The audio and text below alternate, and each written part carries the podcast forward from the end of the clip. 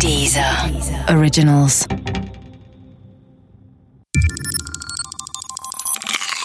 Wissensnacks. Dieser Originals. Nur für Nerds. Lexikon des überflüssigen Wissens. Poseidonia. Wenn du dir so gar nichts aus alten griechischen Tempeln machst, dann ist dieser Podcast wahrscheinlich nichts für dich. Wenn aber doch, dann findest du vielleicht Geschmack an Poseidonia. Poseidonia, das später Paestum geheißen hat, war eine griechische Stadt, die allerdings gar nicht im heutigen Griechenland liegt, sondern in Unteritalien, also südlich von Neapel.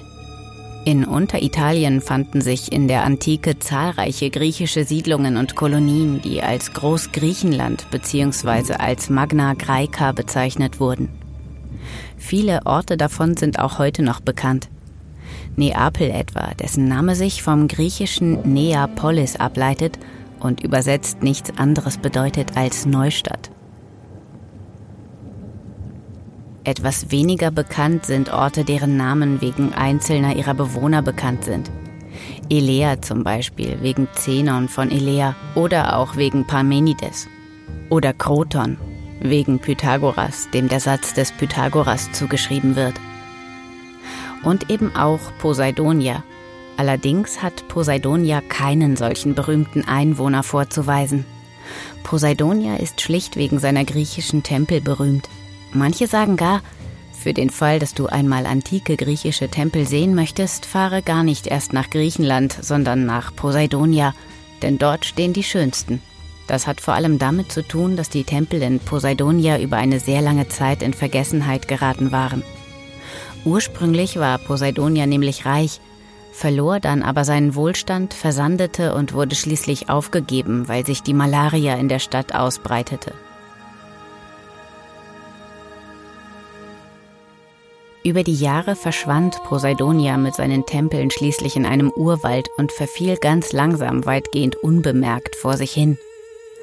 Langsam zu verfallen ist besser als geschleift zu werden, und deshalb blieben die Tempel in einem vergleichsweise guten Zustand erhalten. Wiederentdeckt wurde Poseidonia 1752. Diese Wiederentdeckung führte zu einem Boom der Italienreisen im gehobenen Bürgertum. Damals war es üblich, sich selbst oder eigene Söhne auf eine große Bildungstour am besten zu den antiken Städten zu schicken. Goethe war auf seiner italienischen Reise auch ein solcher Bildungsbürger und natürlich besuchte auch er Poseidonia. Glücklicherweise sind Italienreisen heutzutage nicht mehr nur den Söhnen und auch nicht mehr nur dem gehobenen Bürgertum vorbehalten. Reisen nach Unteritalien sind deshalb nicht nur vergleichsweise leicht möglich, Sie lohnen sich vielmehr nicht nur wegen des Essens. Wenn du also Lust auf griechische Tempel hast, dann fahr doch einfach hin.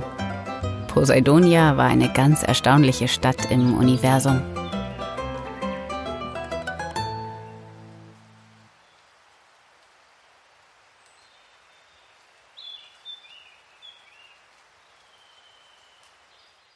Der Podcast gefällt dir? Höre weitere dieser Originals, Podcasts, Musik und Hörbücher kostenlos auf www.dieser.com.